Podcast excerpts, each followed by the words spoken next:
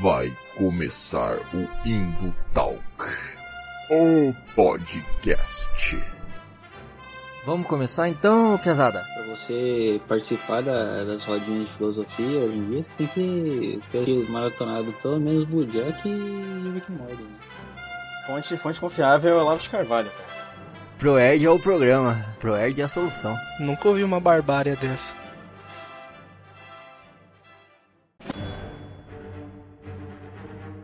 Fala galera das internets! Você está ouvindo o Indo Talk, o podcast aqui da Indutância Nerd. Esse que vos fala novamente sou eu mesmo, arroba Valdirzeira. E mais uma vez estou aqui acompanhado dos meus bons e velhos amigos Kevin, Salve, galera.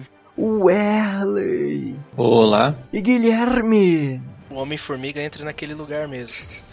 Pesado, e hoje estou empolvoroso, estou super animado, Tá todo mundo. porque este é o episódio número 10, o Marco. E não só isso, mas ele está especial, ele está queridinho, porque hoje iremos falar disso mesmo. Marvel! Aí, aí, aí, hoje a gente vai fazer uma prévia análise do universo cinematográfico da Marvel e do maior evento cinematográfico desse universo, Vingadores Ultimato. Nesses 11 anos de MCU, como é conhecido o universo cinematográfico da Marvel, ou UCM em português, a, a Marvel, o Marvel Studio, apresentou diversos filmes, sendo 22 no total, né? Com continuação, trilogia e tudo mais. Isso sem contar as séries, né? Isso. Mas, focando nos filmes, eles nos mostram como começa a jornada de cada herói e como a história de cada um deles se cruza com a dos demais. Criando um grande universo compartilhado mesmo, que é uma experiência um tanto inovadora quando se fala em filme de super-herói, né? Porque passa bem a pira dos quadrinhos também, né? De que de repente está lendo uma história do Capitão América e o Homem de Ferro aparece, ou o Homem-Aranha, ou a Viúva Negra. Isso é uma parada que a gente quase não tinha visto ainda no cinema. E o grande fechamento desse arco que foi sendo construído ao longo dos anos aí foi Vingadores Ultimato, que amarra a história desses 11 anos em um final épico. Meu Deus, e que final, cara.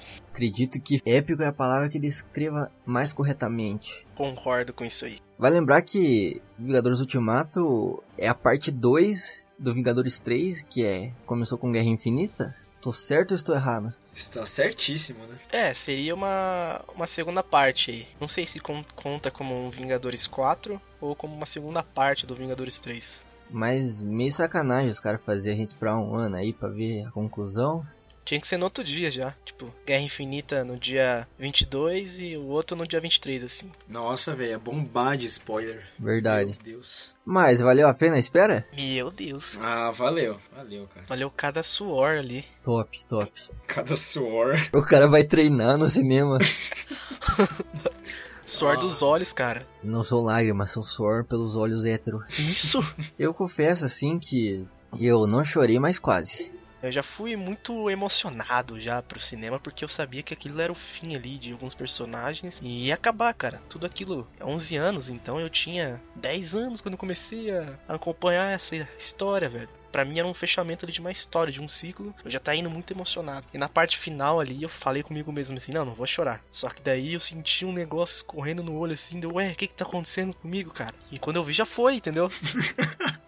O que que tá acontecendo comigo, velho? Porra, Guilherme, você nunca chorou, cara? Não vendo um filme, tipo, eu achei, cara, isso aqui tá muito errado. Não, eu só achei que tava errado a gente bater palma pro filme. Que eu não entendi direito o que tava acontecendo, mas eu me deixei levar pela emoção e acabei aplaudindo o filme também. Mas acontece essas coisas. Ah, ma- mas esse é a graça, cara.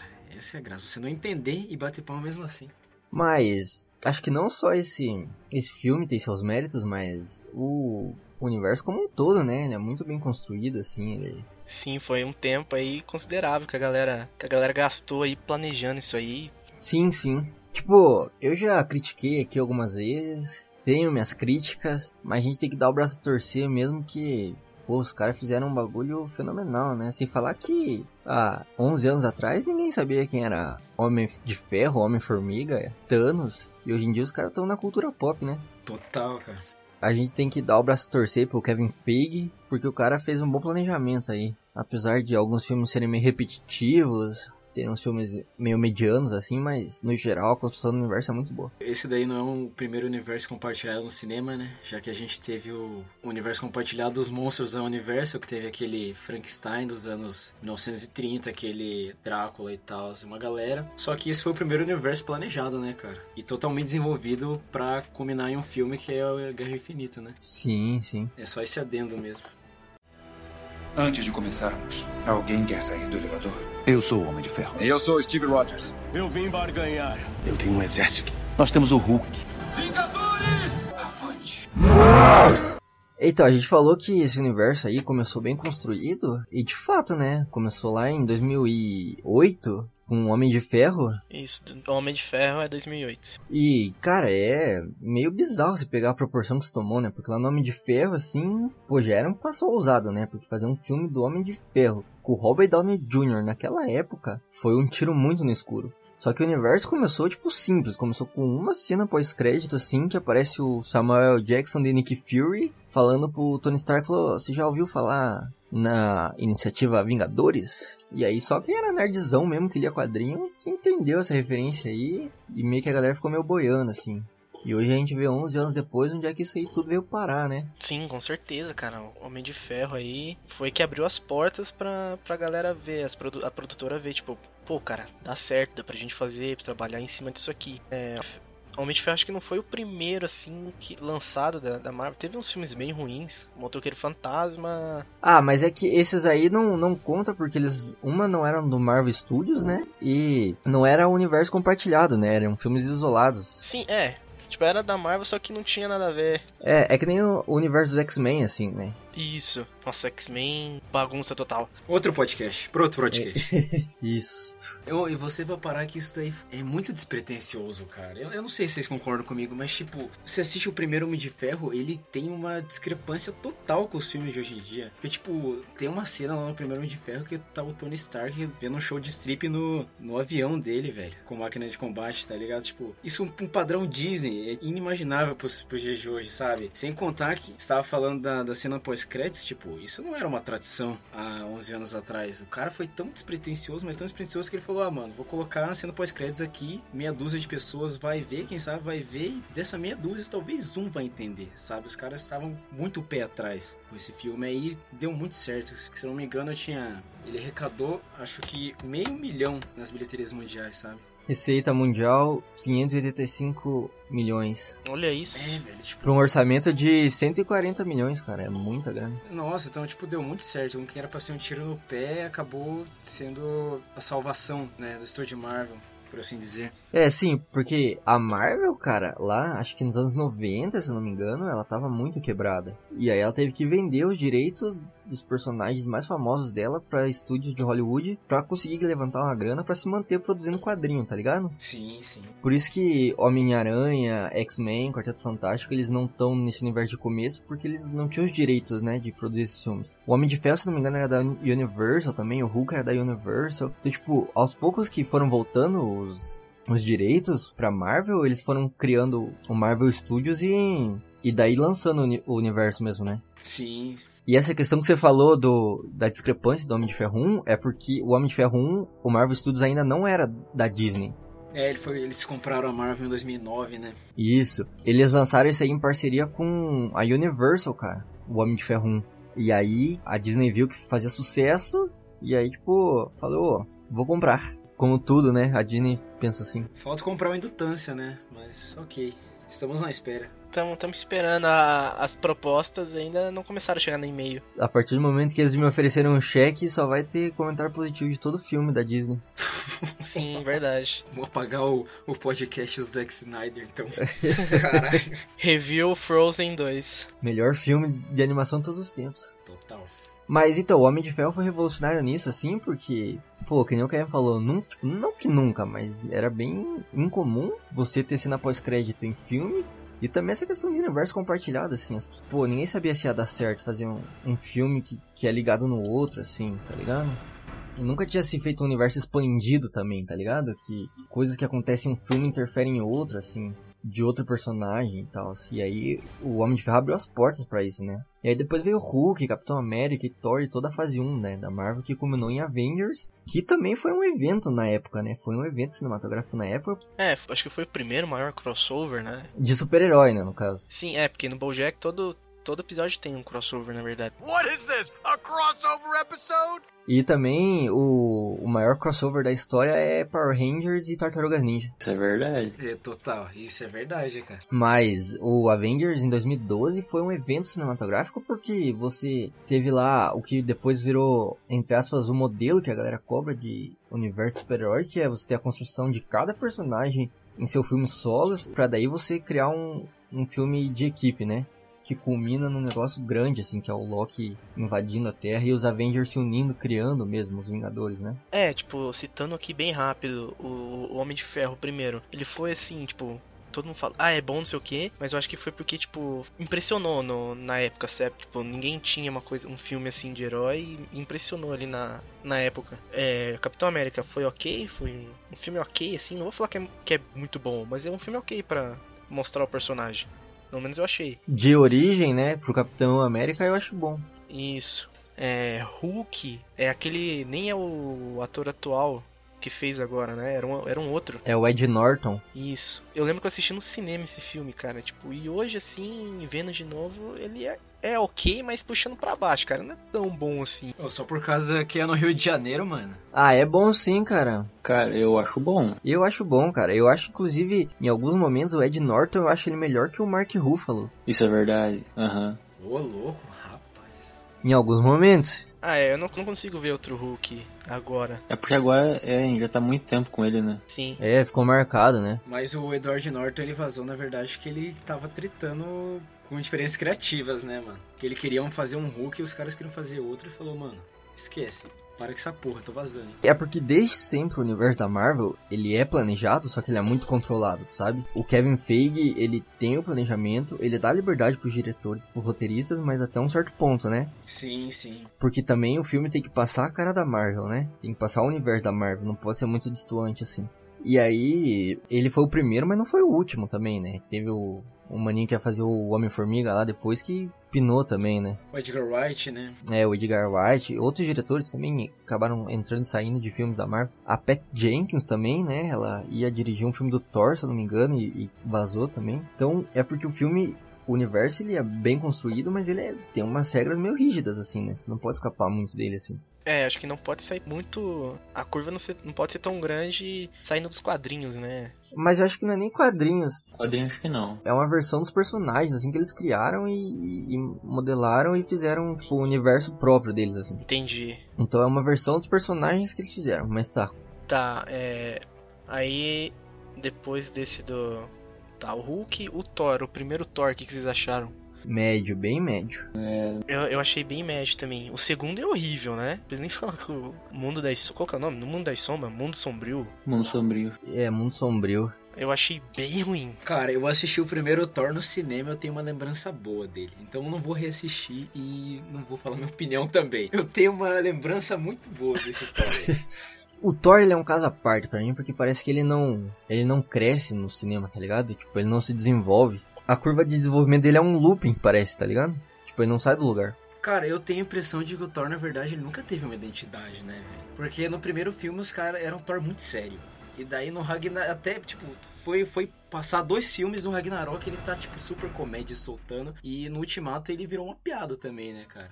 É, Então, tipo assim, ó, é, o, o Thor nessa parte, eles começaram ele sério, só que essa não é a identidade, tipo, verdadeira. O Thor, ele é meio pastelão mesmo, sabe? Então eles deixaram muito sério no, no primeiro filme, e eu acho que no Ragnarok, ele já, como eles já tinham planejado esse final, né? Então já tava planejado também que ele ia... Já pode falar o final do filme aqui? Com spoiler? pode. Tá, é, eles já tinham planejado que ele ia ficar com os Guardiões da Galáxia quando eles estavam fazendo Ragnarok. Então, eles já pegaram, deixaram a identidade dele mais engraçadão, que essa é a cara dos, do filme Guardiões da Galáxia. Tipo, você vai assistir Guardiões da Galáxia pra dar risada, não é um bagulho sério, entendeu? Então, a identidade do Thor combina muito mais com, com eles, os Guardiões da Galáxia. Esse eu acho que é um, dos motivos para ele ter mudado assim tão drasticamente no Ragnarok. Eu gostei bastante de Ragnarok, cara. Tipo, é meio ficou pastelão aquele Thor daquele jeito, mas eu gostei demais. É, se você comprar o filme dá pra você se divertir, né? É, porque o, o, o Thor não vejo uma pessoa séria assim, tipo, ele é bem inocentão, sabe, cara? Não é um, um ser da terra, ele vem pra cá, ele é bem inocente. Eu já li histórias do, do Thor que são bem emocionantes, assim, tipo, não é pastelão. Mas aí eu tenho que abrir um parênteses aqui que eu vou ter que citar o mestre Stan Lee, tá ligado? Que se você for pegar mesmo um personagem nos quadrinhos, ele, tipo, ele tem uma essência, sim, mas ele é o que o, o roteirista quer que ele seja também, né? É, depende do, de quem fez, né, cara? Tanto que, direto perguntava pro Stanley, ah, quem ganharia uma luta entre o Homem de Ferro e o Super-Homem, o Homem de Ferro e o Batman? Ele falava, cara, quem o roteirista quiser que ganhe, tá ligado? Tipo, é isso. Então, nesse sentido, assim, você não tem uma essência dos personagens, né? É o que, o, é o que couber, né, cara? É o que for mais agradável no momento. É, o, o que funcionar na história também, né, eu acho. Sim. Mas, tipo, se você comprar o Ragnarok como um filme de comédia mesmo, assim, ele, ele funciona, cara. E algumas vezes ele é muito engraçado, extremamente engraçado. Algumas vezes ele é forçadaço, cara. Mas algumas vezes ele é muito engraçado demais, assim. Mas também por causa do, do diretor, né, o Taika Waititi. O cara, ele sei lá, ele mandou benzão na comédia desse filme, assim. É, o, o, eu não posso começar a defender demais também, porque Ragnarok ficou como meu protegidinho e eu quero proteger sempre. Proteger pro resto da vida esse filme. Ah, mas o primeiro Thor mas foi suficiente para estabelecer o universo. Mas é que o, a trilogia do Thor tem vários problemas, né? Tipo, você tem personagens secundários extremamente subutilizados. Você... Como que é? Qual que é aquela namorada do Thor do primeiro e do segundo filme? A Natalie Portman. Isso, ela faz a Jane Foster. No terceiro filme, é tipo assim, ah, não sei o que, não sei se é no segundo, é no terceiro. Perguntam, é a tua namorada, uma coisa assim. Ah, a gente terminou. E acabou, ela não aparece mais, é isso aí. Aquele núcleo todo dela lá dos cientistas, o único que volta é aquele cara que fica doidão lá. Depois de, do Tesseract zoar a cabeça dele lá. Que eu esqueci o nome dele, é Eric, eu acho. Mas e o Capitão América, o que vocês acham pesado? Cara, eu acho que o Capitão América é um dos personagens mais desenvolvidos do universo, cara. Concordo. Cara, é, o Capitão América é o que o Vingador favorito aí. E concordo com o Valdir, ele foi muito bem trabalhado aí no desenvolvimento desse universo. Como a gente tinha falado, o primeiro filme foi ok. O segundo, que é o Soldado Invernal. Mano, eu acho que é o filme mais sério. Posso falar assim? O filme mais sério da Marvel, que tem uma história mais séria, não é, não é, que não é engraçada e, tal, e talvez o melhor filme, né, da Marvel. É verdade. É o meu preferido da Marvel mesmo. É, do, do Capitão América é o meu favorito também. Quer dizer, atrás só do Guerra Civil tem porrada o tempo inteiro. Eu acho que na verdade o Soldado Invernal tem mais ação do que o Guerra Infinita ainda. Se, será, cara? Guerra Infinita não, Guerra Civil. Eu sempre confundo esses dois nomes. É muita guerra. É. É que a Marvel faz guerra pra caramba também, né? Guerras secretas, Guerra Infinita, Guerra Civil. Os caras gostam de guerra, né? Meu Deus. Então, mas eu acho que é, o Soldado Invernal tem mais ação do que o, o Guerra Civil, cara. Ah, eu vou, eu vou ter que reassistir para saber. Não, mas é que Guerra Civil você tem que ter o contexto do porque o pessoal tá brigando também, né? Depois vai combinar no aeroporto e daí no final, se não me engano, o último ato é só o, o Buck e o Steve brigando com o Tony Stark. Tipo. Ah, eu gostei dessa parte. O que me deixou meio de cara assim foi porque se você pegar a saga Guerra Civil no, no, nos quadrinhos, ela é uma mega saga, cara. Ela envolve, tipo, literalmente todo o universo da Marvel. Tipo, os super-heróis foram divididos em dois times mesmo. O time do Homem de Ferro do lado da lei e o time do Capitão América falando, não, mano, não tem que registrar super-herói nada, o governo que se foda, vamos continuar sendo vigilante, né? E aí dividiu, cara. E aí, tipo, porra, era muito foda isso, tá ligado? As tretas eram enormes, assim. E aí acabou que no no universo cinematográfico foi tipo, ah, quem a gente já apresentou aí, divide mais ou menos aí do jeito que dá e vamos fazer uma luta no aeroporto. Achei que podia ser mais desenvolvido assim, sabe? É. Não, mas esse negócio meio intimista é bom também, sabe? por mais que não tenha tantos super-heróis assim, é um filme bem executado, não dá pra dizer que não. Não, a, a história dele é, é, bem amarrada. Puxa lá do Era de Ultron, né? Que também foi um, assim, tipo... Encheção de linguiça. É, foi mais pra, pra introduzir o, o Pietro e a Wanda lá. É, e a Joia. E a Joia, e aí separar os Vingadores pra Guerra Infinita vir com tudo mesmo. Pô, mas essa questão do Guerra Civil é bem irônico, né, cara? Se parar pra pensar que o, o Steve Rogers, super, super patriota e tal, está contra a lei. E o Tony Stark, que era um mega playboy, não ligava pra nada, né? Tá a favor da lei, é, é de se parar a pensar, né, cara? Que, tipo, porra, eles tiveram desenvolvimento pra chegar ali e pensar dessa forma.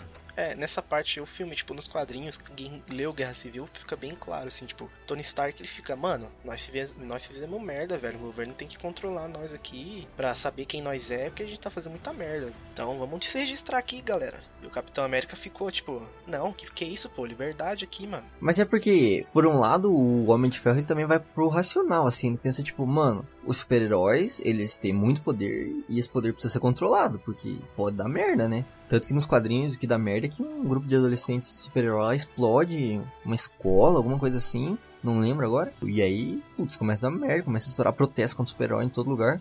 Então o Homem de Ferro vê as consequências disso. Você fala, ó, muito poder dá merda. Tem que controlar, tem que ter uma forma de conter esse poder. É, o que o, a, iniciativa deles lá ela é registrar os heróis e fazer treinamento, né? Tipo, É, mas aí, se fosse pra escolher um lado, que, que lado vocês iam pegar? Capitão América. O Capitão, cara. Eu também iria com o Capitão. Tá, então eu vou ser o, eu vou ser o único contra aqui. Eu ia pro Tony Stark por um motivo. Porque na hora que você se registra, o governo ia te dar um salário. Meu Deus. Não, mas o Tony Stark, na verdade, ele tá traumatizado com, com o Ultron, né, cara, no filme anterior. É, porque foi ele que criou o Ultron, né, cara? Na verdade, é, na verdade ele tá querendo se conter dentro desse filme porque ele viu o que ele fez. E é louco, porque todos os filmes dos Vingadores têm um impacto muito ferrado no, no Tony Stark, né? O primeiro ele vai pro espaço lá com o míssil lá, ele tipo desenvolve uma crise de ansiedade foda que gera o, o Homem de Ferro 3. Um filme bem aquém do universo, mas que esse ponto é muito positivo, eu acho. Ele trabalha bem esse negócio de consequência, tá ligado? Sim, sim. E aí no Era de Ultron ele cria o, o Ultron, né, cara? E aí ele vê que tipo, meu, caralho, alguém me prenda, por favor. Prendam essa delinquente! E aí, no, no terceiro e o quarto, Vingadores é tipo, putz, o arco é dele, né, cara? Ah, sim. Qu- quantos filmes ele não fez, cara, ao, ao longo desses 11 anos na Marvel? Cara, e um parênteses, ele tá valendo 75 milhões pra Marvel, velho, por filme. Meu Deus, velho. Ah, já tava. Não tava valendo mais a pena, mano. Tava muito caro. Sou rica! Eu sou rica! Bom, mas a gente citou aí então a fase 1 e a fase 2, com filmes como Guerra Civil, Era de Ultron, mas tem também os filmes da fase 3 aí que são meio que uma transição, né? Tipo, entre o começo mesmo do universo e as- o próximo passo, né, que eles vão dar agora depois dessa conclusão aí. São filmes como O Doutor Estranho, de 2000 e 16. o Homem-Formiga, que aí é, 2014. aí Pantera Negra e Homem-Aranha, né? Miranha. Isso. Homem-Aranha. São filmes mais recentes, né? Sim, sim. Cara, é. O Homem-Aranha, ele passa depois do Guerra Civil, né? Que, ele- que no filme até fica fazendo brincadeira, ele mostrando o vídeo pro amigo dele lá, quando o amigo descobre que ele é Homem-Aranha. Ah, eu eu roubei o escudo do Capitão América aqui, ele gravou. Cara, pra mim foi um ótimo filme, assim, de, de origem. Não, não, não. Não foi de origem, não. É, não foi de origem, Ah, não, verdade, ele apareceu no. Guerra Civil. Tá, mas é o filme solo dele, né? De origem, então. Não, ele já, já era super-herói, né? Já é o garoto formado. É, verdade. É um filme de consagração de herói, estabelecimento. Eu achei muito bom, cara. É, o ator, cara, encaixou muito bem no, no personagem. É, eu fui ver esse filme no cinema. Também, também. Porque ficou aquele negócio, cara. O Homem-Aranha é um moleque de 15 anos e o personagem ficou muito isso, assim. Pelo menos eu achei. Ficou muito bom nessa parte. E é claro que o filme tem piada o tempo inteiro, porque é o Homem-Aranha, né? Eu achei que uma parada boa que esse filme fez foi não querer fazer mais do mesmo, né? Já tinha cinco filmes do Homem-Aranha, dois deles de origem, mostrando o tio Ben morrendo, e achei que eles Ah, ninguém aguentava mais ver o tio Ben morrendo. eu achei que eles fugiram bem do, do clichêzão assim do Homem-Aranha. É, porque todo filme mata um porra do tio dele. Mas esse Homem-Aranha ainda não segurou um filme solo sozinho. No primeiro teve o Homem de Ferro e agora no segundo aí vai ter o Nick Fury, né? Quer dizer, não sei, não vi esse filme, não posso estar falando besteira, julgando antes de saber. Mas o primeiro dele teve muita presença do Homem de Ferro, né? Ele não segurou um filme solo ainda, sozinho nas costas. Ah, mas eu acho que ele seguraria sem problema, cara. Eu acho que o... a personalidade do, do ator ali, eu acho que ele tem personalidade pra segurar o filme. Carisma. Carisma, isso. E os outros filmes aqui, Doutor Estranho, Homem-Formiga? Cara, Doutor Estranho, eu, eu, é outro filme protegido meu, gostei demais dele. Que tem um mago, cara. tem mago, é muito bom. Doutor Estranho, eu achei no cinema, eu, eu achei bom também. O elenco é muito bom, cara. Tem o Benedict Cumberbatch, que fez o Sherlock. E o vilão é o Mads Mikkelsen, mano. Tipo, é muito bom. Sem contar que tem tio do Swinton. Então o elenco é bom, ele é bem executado. Você entende a, mo a motivação do Doutor Estranho, por mais que ela pareça muito com o Tony Stark, né? Que você tem um cara arrogante que é gênio, daí se foge e depois quer ajudar o mundo. Mas ele é bem executado. Ele lembra muito Inception, né, cara? Puta que pariu. Uhum. Nossa, é verdade. Eu gostei muito dos efeitos visuais desse filme. Total, mano. Sim, os, os efeitos. É uns 10 mil só pra colocar uma luzinha na mão dele, mas é muito bom, velho. Sim, sim. Eu tenho umas críticas desse filme, mas eu vou deixar passar. Depois a gente vai fazer um podcast só de Doutor Estranho, onde eu exponho toda a minha opinião. Só pra falar mal. Isso, pra falar mal.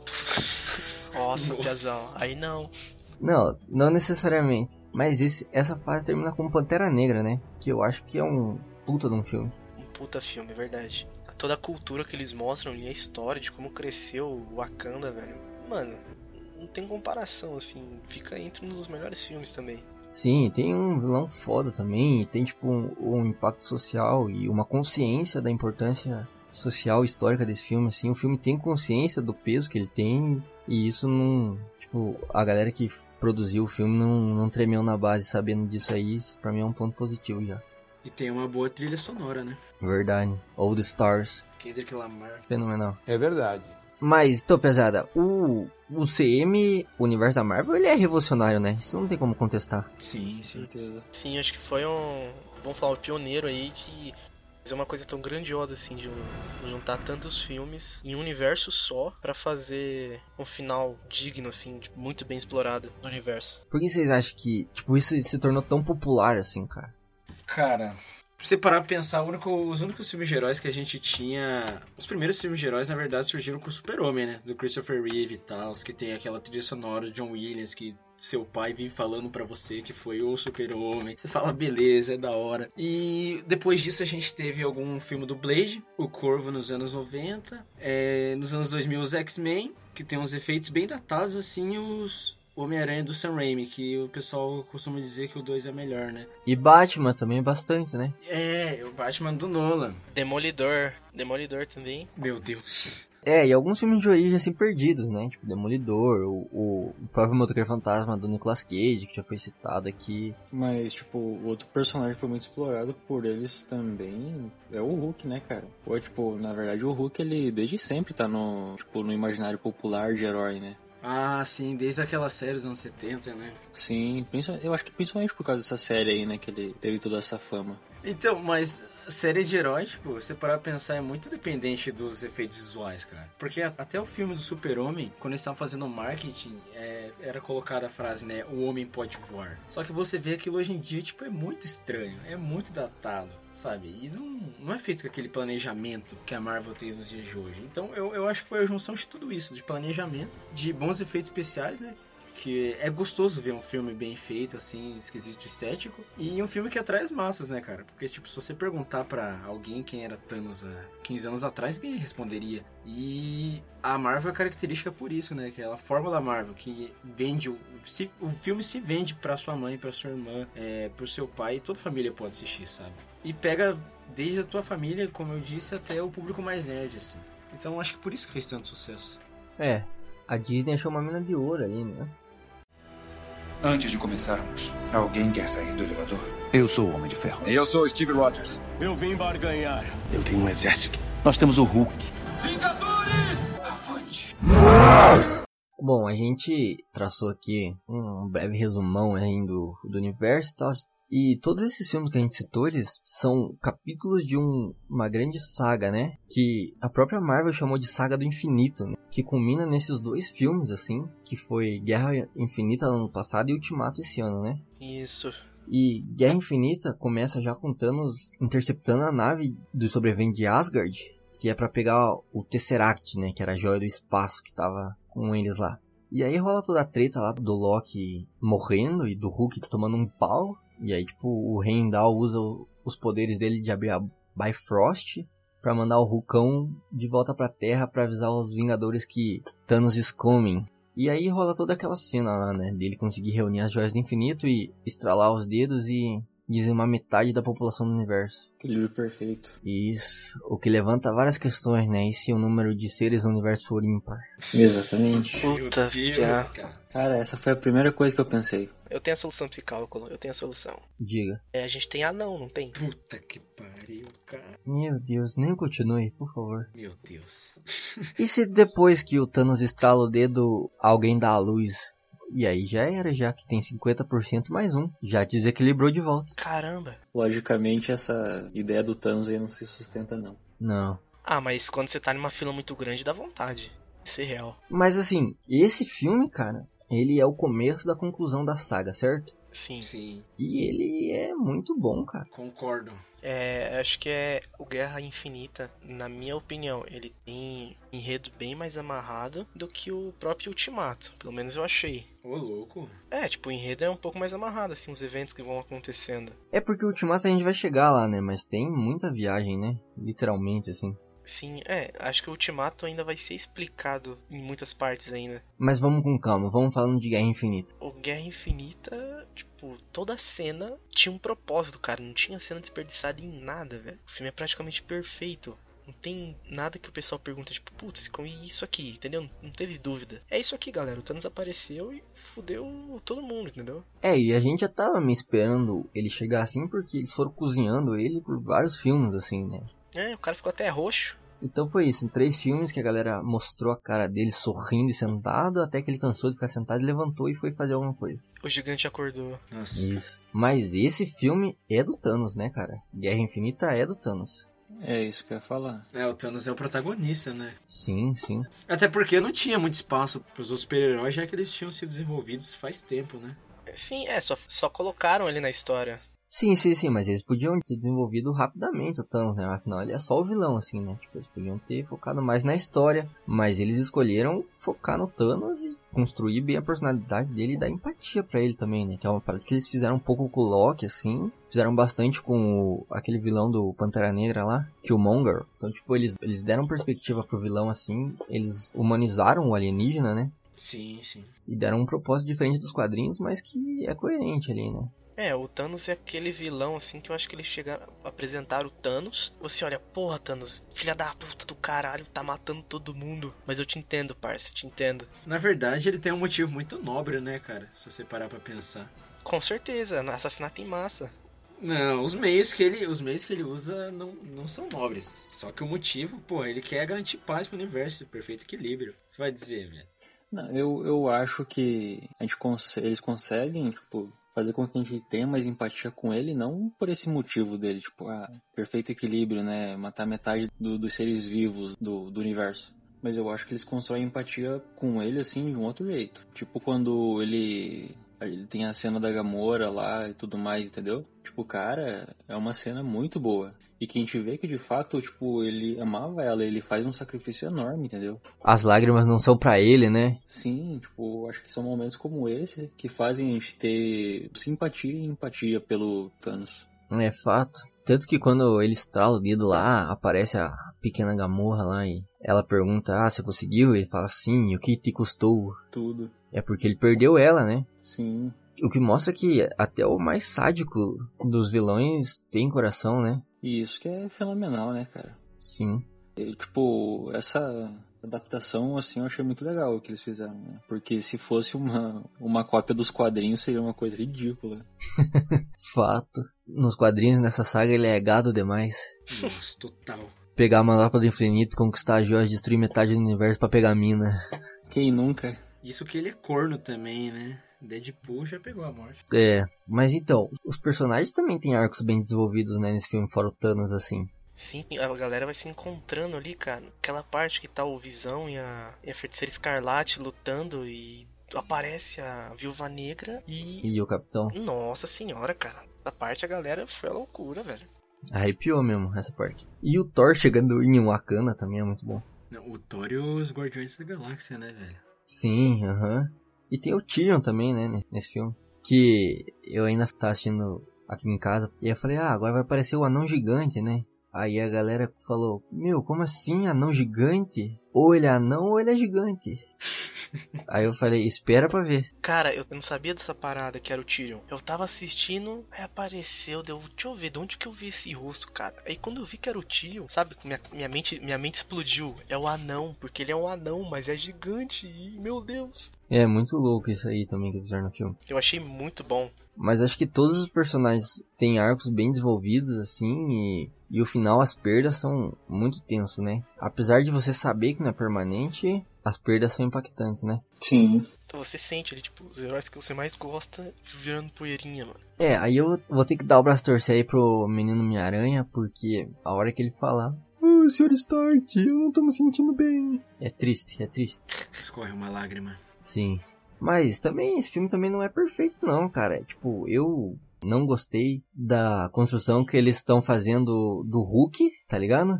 Não curtiu o jeito que eles vieram construindo o Hulk nesses dois últimos filmes, desde Guerra Infinita até agora, assim. Na verdade, desde Thor Ragnarok, né? Até agora, assim. É uma coisa que me incomodou bastante também nesse último filme. Igual no Guerra Infinita, a gente viu tudo que aconteceu com o Hulk lá, né? Aí ele foi meio que deixado de lado do, durante o resto do filme, assim. E no, no Ultimato agora eles não explicaram nada do que aconteceu com ele na real. Mas o Hulk, eu não gostei desse arco do Hulk que eles estão construindo porque, mano, o Hulk é essa massa de fúria, assim, certo? Tem algumas histórias nos quadrinhos que sim, ele é, tipo, adquire a inteligência do Banner, né? Tipo, em alguns momentos o Hulk assume o controle, assim. Mas é interessante essa dinâmica médico e monstro que tem do Hulk, né? O Banner, assim, que é tipo, é uma parada que o Banner não tem que aprender a controlar, ele tem que aprender a aceitar, né? Esse fator Hulk, assim. Porque o Hulk é essa besta, essa, esse monstro de fúria, assim, sabe? Essa massa. É quase uma força da natureza, assim, sabe? E aí no Guerra Infinita já fizeram. No Guerra Infinita não. No Thor Ragnarok já fizeram um Hulk meio. meio comediante, assim, um Hulk meio infantil, sabe? E aí. Em Guerra Infinita dá pra entender, porque no começo ali ele toma um pau do, do Thanos, né? Aí ele desenvolve potência que ele não consegue sair. O monstro não queria sair da jaula. É, mas... É, nessa parte aí, eu não lembro quem, se foi os irmãos russos ou foi outra pessoa que tweetou lá. Que não é que ele, tipo, sentiu medo ou outra coisa, assim, que ele não conseguia sair. Ele não queria lutar por causa do Banner. Tipo, Banner, vai tomar no cu, você só me chama quando a coisa tá fodida. Foi mais ou menos isso. É, mas não sei se, se eu curti essa ideia assim. Porque o Hulk é esse bagulho insano mesmo, tá ligado? Sem freios, cara. Sem limites para o Hulk, não há limites para o Hulk. Pô, essa é, é a, meio que a motivação dele, né? Tipo, quanto mais furioso ele fica, mais forte ele fica. Sim, tanto que tem uma, uma história que o Banner tipo, dá um tiro na própria cabeça, assim, e o Hulk cospe a bala, tá ligado? Ele fica de cara, ele fala, mano, você não consegue me deter, tá ligado?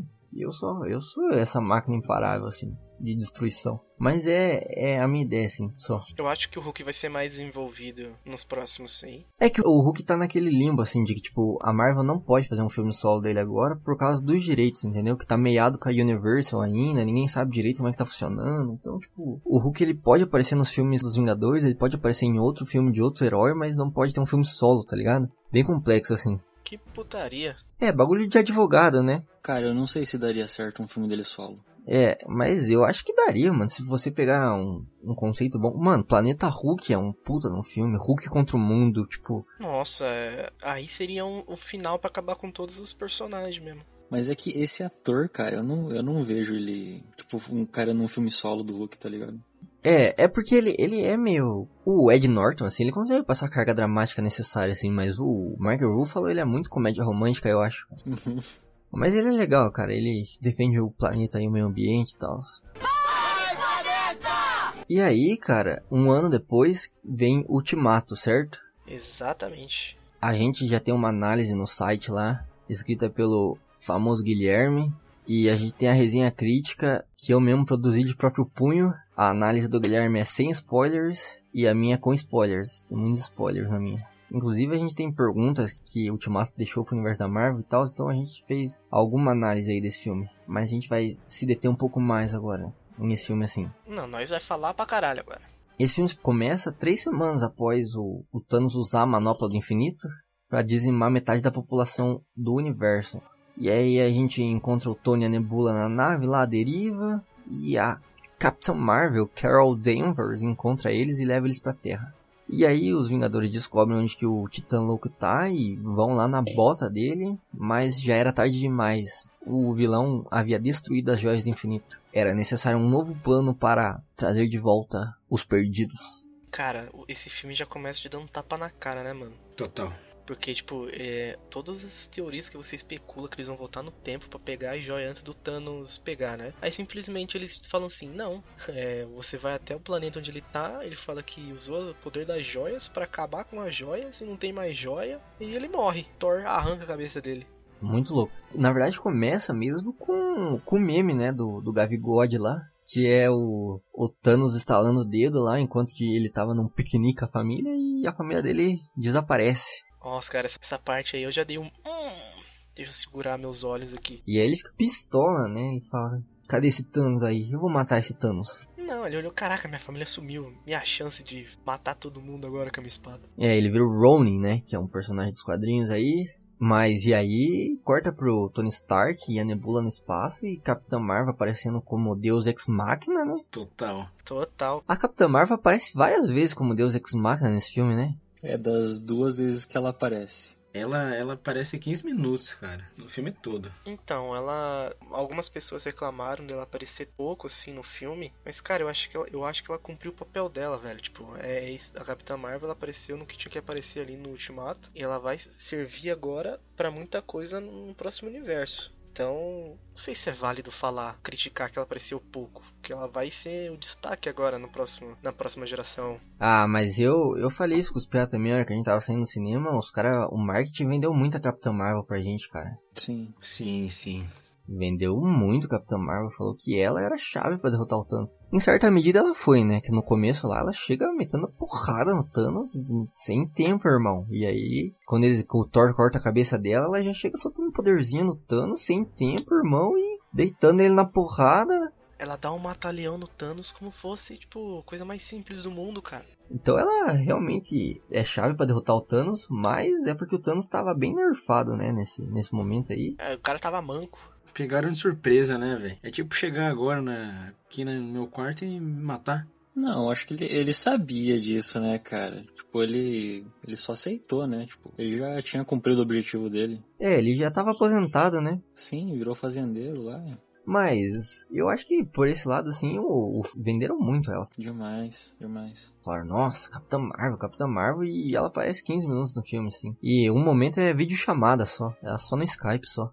Oh, mas isso daí é mais culpa do marketing, né, cara? Porque a gente achou o filme na mesma sessão e eu não fiquei incomodado dela aparecer muito, sabe? Porque, tipo, mais do que uma celebração dos 11 anos da, da Marvel, velho, tipo, isso é um filme de despedida creio que os irmãos russos reconhecem que o Ultimato é um filme de despedida do Capitão América, do Tony Stark. tipo, os caras tinham que ter o tempo deles em tela merecidamente. Pô, ia ser muito decepcionante se a Capitã Marvel roubasse a cena desses dois, sabe? E ela cumpre o papel dela, tipo, derrotar o Thanos lá no começo. é, é só que foi muito fácil, sabe? Então, tipo, whatever. Eu concordo 100% aí com o Kevin, tipo, mano, é um, é um filme de despedida dos, da, da patotinha velha. Ela acabou de entrar no trem, não vai sentar na janela. Ah, ela senta. E você viu as entrevistas ah, ela pega o bonde e carrega nas costas se ela quiser. ah, mas tipo, eu acho que isso é, é um dos problemas do filme. Tipo, tudo bem que essa é um, é um filme de despedida da, da galera e isso, só que eu acho que eles lidam muito mal com algumas coisas, assim. Tipo, as cenas de ação, que no, nossa, tem um hiato gigante, né? Principalmente ali na primeira hora de filme, você não tem nada de ação praticamente. Depois que eles matam o Thanos. E principalmente o, o destino do Thanos, né, cara? Porque, tipo, Guerra Infinita foi um filme dele, entendeu? Tipo, eles criaram aquela ligação entre você e o, e o personagem. E depois, assim, eles, eu acho que não dão a morte que ele merecia, entendeu? Eu acho também. Ô, louco, pesada. Eu acho que nas duas vezes que ele morreu, na primeira vez ele não dá briga, mas na segunda vez ele dá uma briga boa, só que eu acho que ele não precisava ter morrido assim, definitivo, tá ligado? É que nem o Rei da Noite lá no Game of Thrones lá, tipo, ele morre muito fácil, cara, o Rei da Noite. E o Thanos, não é que ele morre muito fácil, mas ele morre muito simples, eu diria. Sim, e tipo, ele não mata ninguém também, né, cara? Tipo, não, a gente sabia que o Homem de Ferro ali e o Capitão América, eles tinham que eles tinham que dar um jeito de tirar, né? Então, pô, com certeza o Thanos vai matar um deles. Eu, eu fiquei esperando muito isso. Só que no final, tipo, nem isso aconteceu. É, mas, tipo, ele dá uma luta, um fight tesão, mas no final ele, tipo, senta e morre, tá ligado? Uhum. Oh, mas eu vou ter que defender o Thanos nesse filme porque, velho, a gente tinha muito na nossa cabeça o que ia acontecer no filme. E ele quebra isso de, vários, de várias maneiras, velho. Porque o que, que o pessoal tava teimando? Que os eventos do Ultimato iam acontecer logo depois do Guerra Infinita, o que não aconteceu, já foi um, um ponto de surpresa aí. Que os caras não iam achar um Thanos, então eles, logicamente, prefeririam voltar no tempo e depois matar o Thanos no futuro, né? Sem que ele percebesse. Era isso que a gente tinha em mente. E ele também quebra isso, velho. Porque, tipo, ao mesmo tempo que eles acham o Thanos, eles matam o Thanos, passa cinco anos, que isso é um recurso narrativo da hora, eu vi outro cara dizendo, porque daí você não é como se, tipo, os eventos do primeiro filme fossem anulados, sabe? Tipo, eles, eles passaram cinco anos, eles têm algo a perder, sabe? O Tony Stark, por exemplo, ele tem uma filha. Porra, isso é sensacional, velho. E, além do mais, o Thanos, ele percebe, cara. Ele é tão foda nesse filme que ele percebe que os caras estão fazendo bosta e ele decide ir lá pro futuro dos caras. E pegar a manopla do jeito mais fácil, ou seja, já que o pessoal pegou todas as joias pra ele, né? Ele só vai lá e pega as joias e coloca no manopla. Pô, o Thanos nesse filme também dá um trabalho pros caras. É, essa questão aí de estratégia narrativa aí de passar 5 anos, eu achei que era mais porque eles quiseram fazer um filme de 3 horas assim, precisava ter 3 horas o filme, tá ligado? Eu achei que eles, eles quiseram passar drama ali, tipo, pós-Thanos. É, mas tipo, se você fizesse assim, passou uma semana, passou um mês, passou cinco anos, o peso ia ser o mesmo, tá ligado? Será, velho? Que é o que o Thanos fala no final lá, mano, vocês tinham que ter lidado com isso, entendeu? Vocês tinham que ter evoluído a partir disso, vocês não conseguiram, vou destruir o universo e começar do zero, rebutar. E aí acho que o tempo é só um... Podia ser qualquer quantia de tempo que pulasse ali, entendeu? Mas eles quiseram pular 5 anos pra, tipo, não encher linguiça, porque o filme não tem tanta barriga assim também. Mas porque o filme precisava ter 3 horas. Ah, mas eu me assustei. Eu me assustei ali quando, 5 anos depois, eu, caralho! Mas eu, eu não fiquei surpreso, não. Eu imaginava alguma coisa assim. Eu fiquei surpreso com o diretor no grupo de apoio do Capitão América, o Anthony Russo. Porra, cara, é o Capitão América, né? Quem que não vai no grupo de apoio dele? É, até o diretor do filme. O que que vamos falar do Capitão América nesse filme, né, velho? Meu Deus do céu. O cara fez a galera pulada da poltrona nesse filme. Nossa, a hora que ele pega o. O Mjolnir. O Mjolnir e faz um flip com o Mjolnir, assim. Nossa, tava devendo, né, cara? Desde era de Ultron, na verdade. É, o, o Guerra de Ultron tem a ceninha que ele dá uma leve levantadinha, assim, o machado ele, ele se move, né? Bem pouquinho. O Thor já olha assim, caralho, o que que esse maluco tá sendo digno? Fodeu.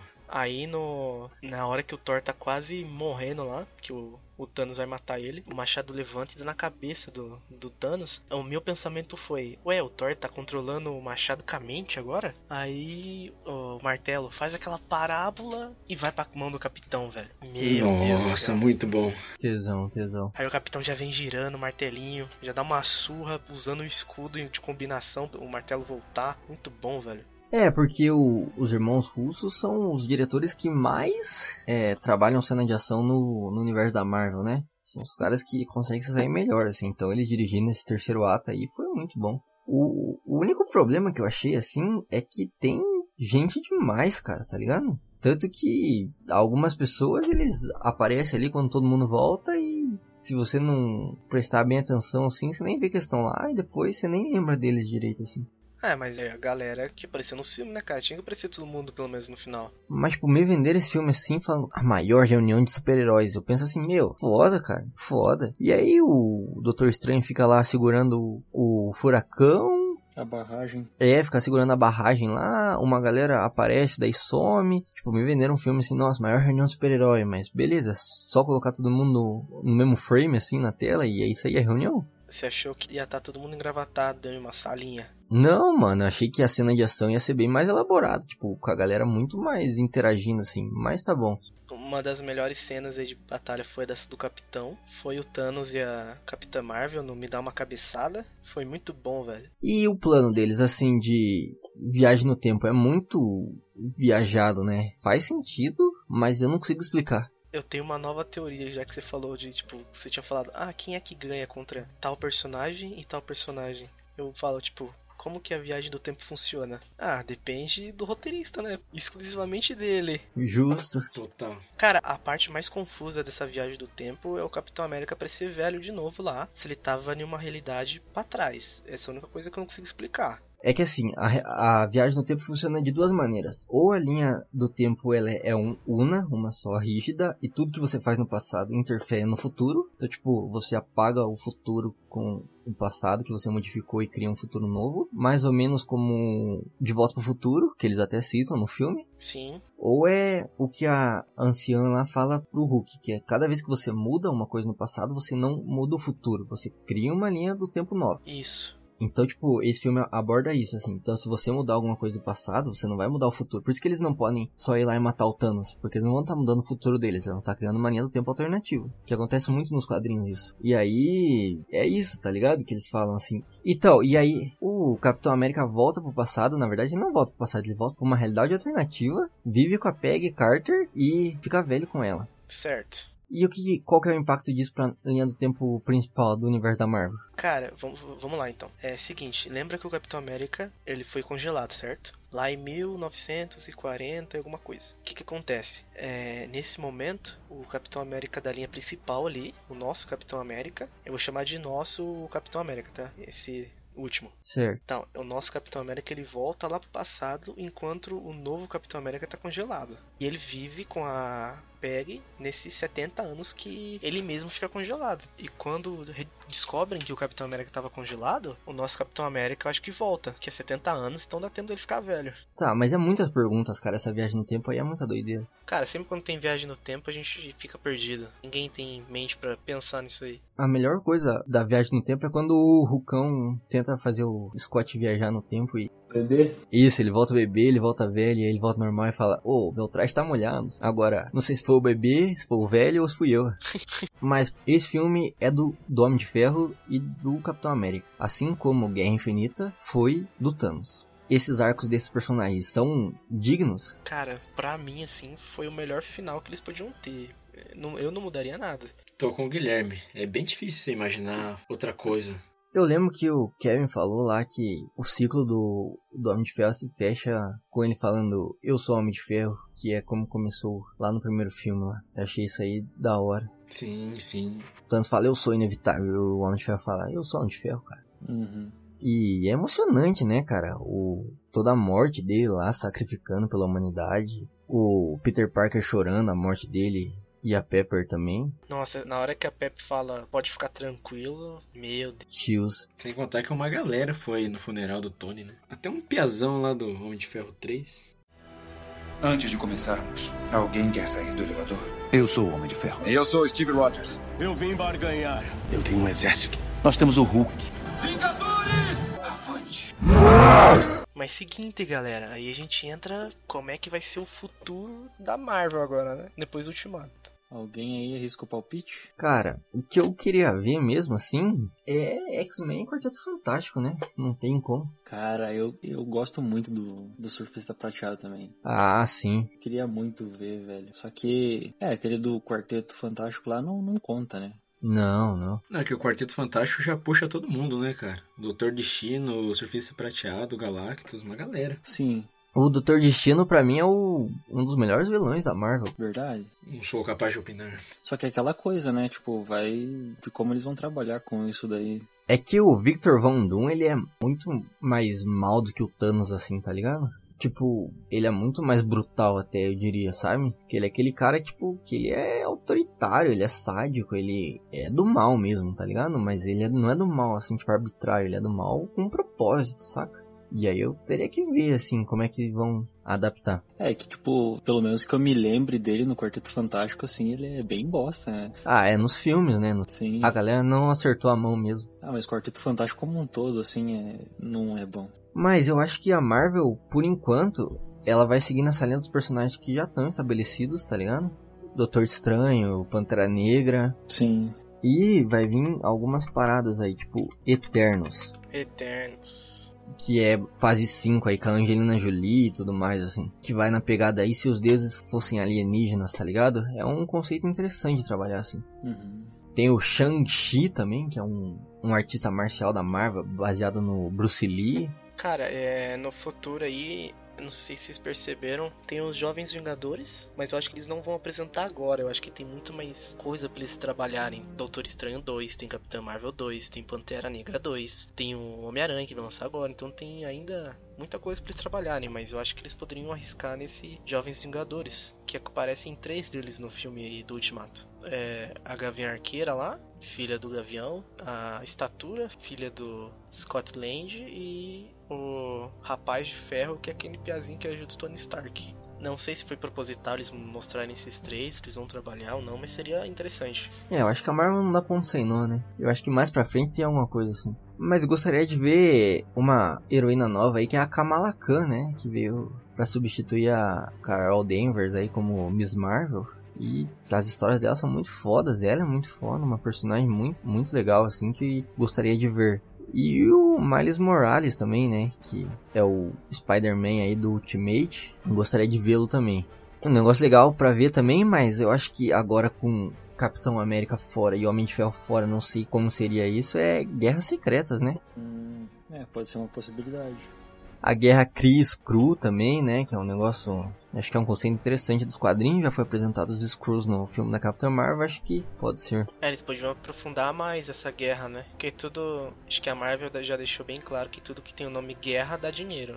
Então acho que eles vão continuar. É, então. Não, mas os Screws no Capitã Marvel eles são do bem, velho. Não sei se rolaria isso daí. Cara, é, é, é guerra, não tem lado bem e mal, eu acho. É, realmente, realmente. Cara, mas, então, um negócio que eu tinha falado para vocês quando a gente saiu do cinema, mas tem que falar pro ouvinte agora, que eu tenho sérias dúvidas com essa fórmula que a Marvel tá usando, porque ela me parece muito datada. Sabe? Porque, tipo, nesses 11 anos a gente lançou 22 filmes. Só que para você ter a experiência completa do Vingadores Ultimato, Vingadores Guerra você precisa assistir pelo menos a metade, para não dizer mais da metade, dos filmes que a Marvel lançou, cara. Isso, tipo, demanda muito esforço do telespectador, sabe? Porque nem todo mundo tem paciência para isso. E se, tipo, daqui uns 10 anos os filmes da segunda saga da Marvel dependerem é, de muito dos filmes que tem na primeira saga, velho, vai ser muito cansativo. Porque nem o 007, que, tipo, tem mais de 50 anos. O pessoal assiste todos, porque eles fazem reboot do James Bond e tal.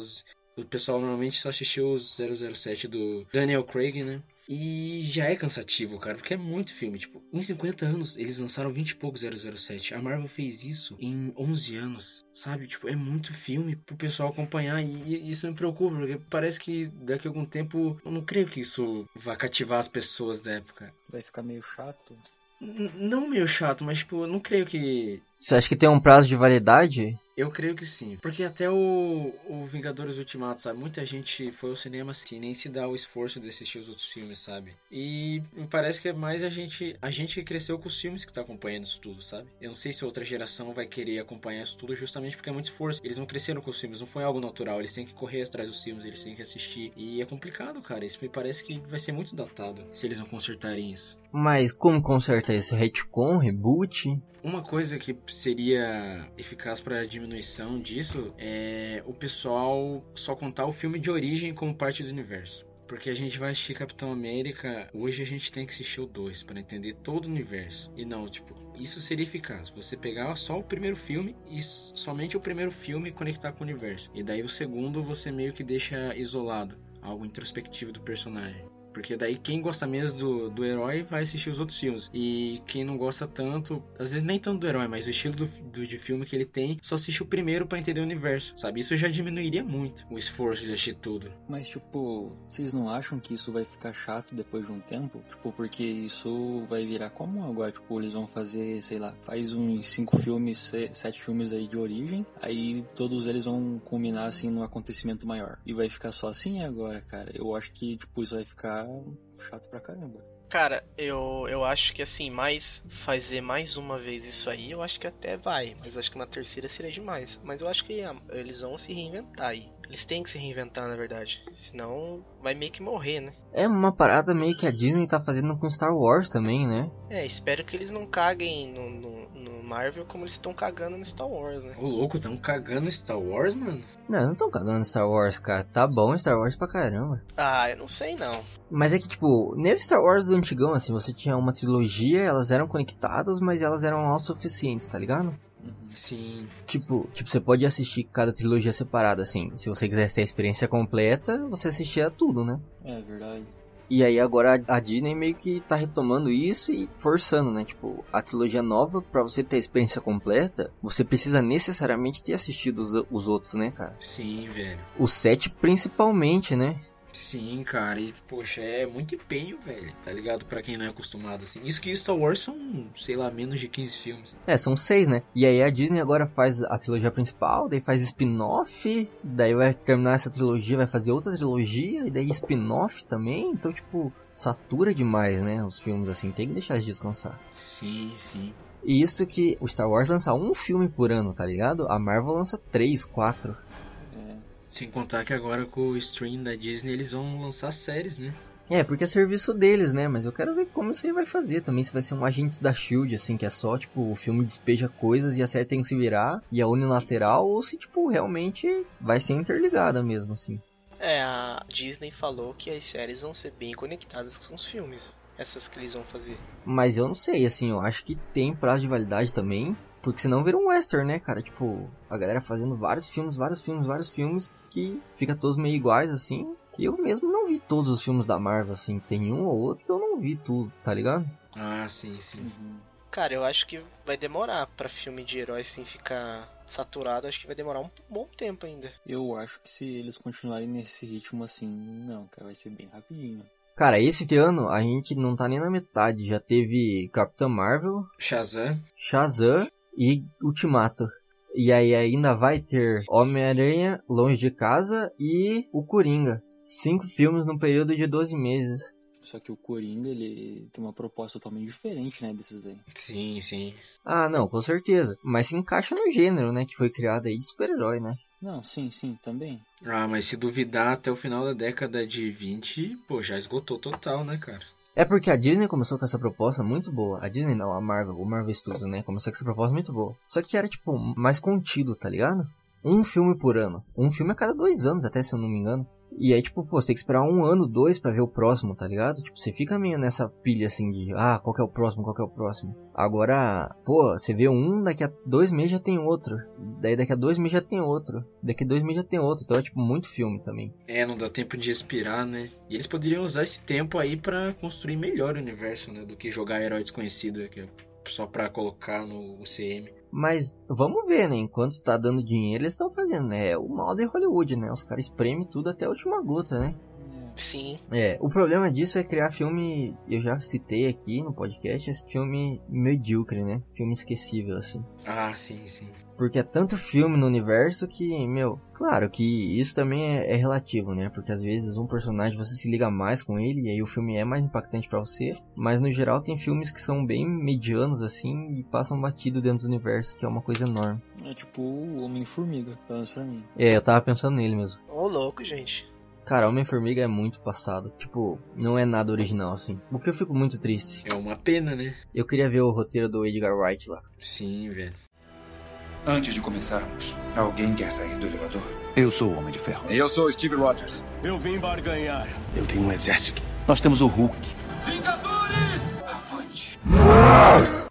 Ultimato tá no meu top 1 filmes de herói. Ah, eu. Eu tenho vários. Vários problemas aí com o Ultimato. Eu acho que, tipo, pra um filme de encerramento, eu acho que ele ficou bom. Só que não, não chega a ser o melhor filme que eu já assisti e tão um pouco melhor filme de herói, assim. Mas eu acho que a experiência que a Marvel conseguiu construir, assim, ao longo desse tempo foi, foi bem satisfatória, foi bem boa. Eu também acho que é um bom filme de herói, não é um dos melhores, né? Que nem o pessoal tá falando que é o melhor filme que já achou na vida, isso é exagero. É, é um bom filme de despedida, né? A gente tem despedida do Tony Stark e do Capitão América, despedida digna. E é uma boa experiência. Concordo aí com tudo que vocês falaram. Eu, eu acho que a gente, gostando ou não da fórmula Marvel de fazer filme, a gente tem que concordar que é um sucesso e que conseguiu fazer algo que era muito impensado algum tempo atrás, que era colocar o super-herói de volta, assim, no coração do imaginário popular, com personagens como Guardiões da Galáxia, tá ligado? É verdade. Então, isso aí é um sucesso e tem que parabenizar aí todo mundo da Marvel e tal. Espero que a partir de agora, assim, depois de 11 anos, a Marvel comece. Ela já vem dando sinais, mas que ela comece a se di- diversificar mesmo, assim, com filmes com vários tons e também para não saturar o gênero, né? E é isso, pessoal. Ultimato é um bom encerramento, assim. Eu acho que entra no top 5 de filme de super-herói, assim, fácil. Não é o melhor, né? Mas é isso aí. Esperemos que o futuro da Marvel seja brilhante. Sim. Havia uma ideia, o Stark sabe disso, chamada Iniciativa Vingadores. A ideia era reunir um grupo de pessoas extraordinárias, ver se elas podiam se tornar algo mais, ver se podiam trabalhar juntas quando precisássemos delas, para travarem as batalhas que não conseguíssemos. Muito obrigado para você que ouviu esta bagaça até o seu final. Lá vem os clássicos recaditos de final de episódio. Segue a gente nas redes sociais. A nossa página no Facebook é facebook.com/barra indultâncianerd.